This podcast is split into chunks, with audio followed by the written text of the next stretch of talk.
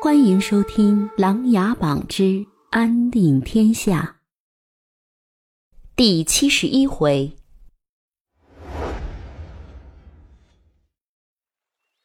夏秋之交，金陵皇家园林的风景越发美丽，连金陵郊外的美景也美不胜收。大街小巷人来人往，一切都恢复了往常。过些天就是祭雨节了。俗话说：“八月初一下一阵，旱到来年五月尽。”大梁的先帝在皇宫园林内修建了一座祭雨台，从此以后，每一个大梁的皇帝都要在八月初一这一天太阳落山后，前往祭雨台进行祭雨活动。据说祭雨后非常灵验。所以，大梁很多的百姓也会在这一天祈祷上天，千万不要下雨。萧景琰把祭雨活动交给了沈追主办。沈追是个心细的人，他知道萧景琰有意培养荀白水，未来让太子有更多的可用之人，就当场谏言让荀白水协助办理。萧景琰会心的答应了。得知情况后，荀白水高兴的差点晕了过去。上次会同沈追办理安抚百姓的事情，由于完成的比较出色，还被萧景琰在朝堂上赞誉了一番。加上其父荀丰堂的影响力，如今的荀白水正式开始抛头露面于朝堂之上了。不少文武大臣已经开始与他巴结了。他知道沈追不善于酒饭之礼，便以商讨请教祭雨活动为名，送了些养生的食材和清茶到沈府。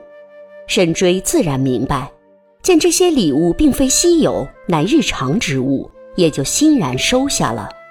加上他对荀白水的才能有所欣赏，按照萧景琰的想法，在退出朝堂之前，为太子做些力所能及的事情，也是未尝不可。两人来到书房，先是寒暄一阵家常，荀白水更是以先生尊称，让沈追心里高兴了不少。然后两人聊起了正事。十日后便是八月初一，也就是每年一度的祭雨节。今年皇上尤为重视，一是三年旱灾一个轮回，只有种祭才会有更好的效果；二是大梁刚刚平定了战乱，也是需要来年风调雨顺、国泰民安；三是祭雨节是春节前的最后一个全国活动。因此，今年的祭雨节活动必须要确保万无一失，顺利举行完成。两人对此意见一致。不过，现在遇到的最大的一个问题，就是皇宫的御用祭雨师张成济今年因病离世，其几个徒弟又还不能堪大用。现在最为棘手的就是找谁来代替张成济来完成今年的祭雨活动。要知道，祭雨师在大梁是非常受人尊重的。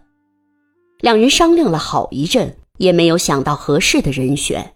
荀白水转了转眼珠，心生一计，连忙征求沈追：“沈大人，我倒是有一个计策，不知当讲不当讲？”哦，说来听听。沈追急忙回复道：“我们来一个寄语诗的选拔活动，通过比赛，我们选一个实力出众的出来。”不就可以了吗？荀白水显得比较兴奋，得意自己的想法实在太好。嗯，这倒是一个好办法。明天一早我去禀报皇上。我们得抓紧时间了，只有十天就是祭雨节，还要各项准备。嗯，这样啊，你先回去准备一下，争取后天就把这个事情给办了。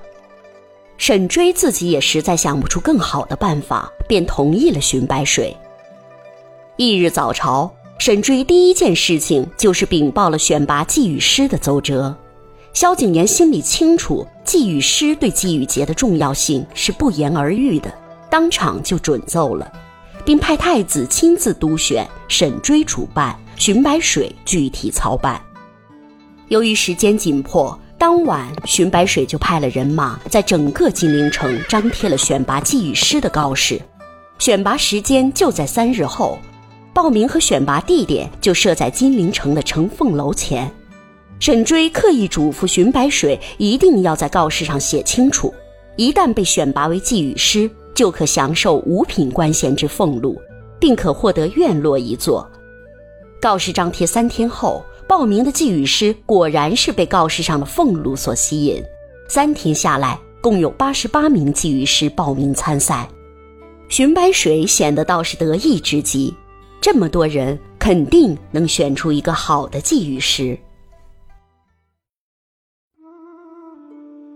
本集故事播讲完毕，欢迎订阅与分享。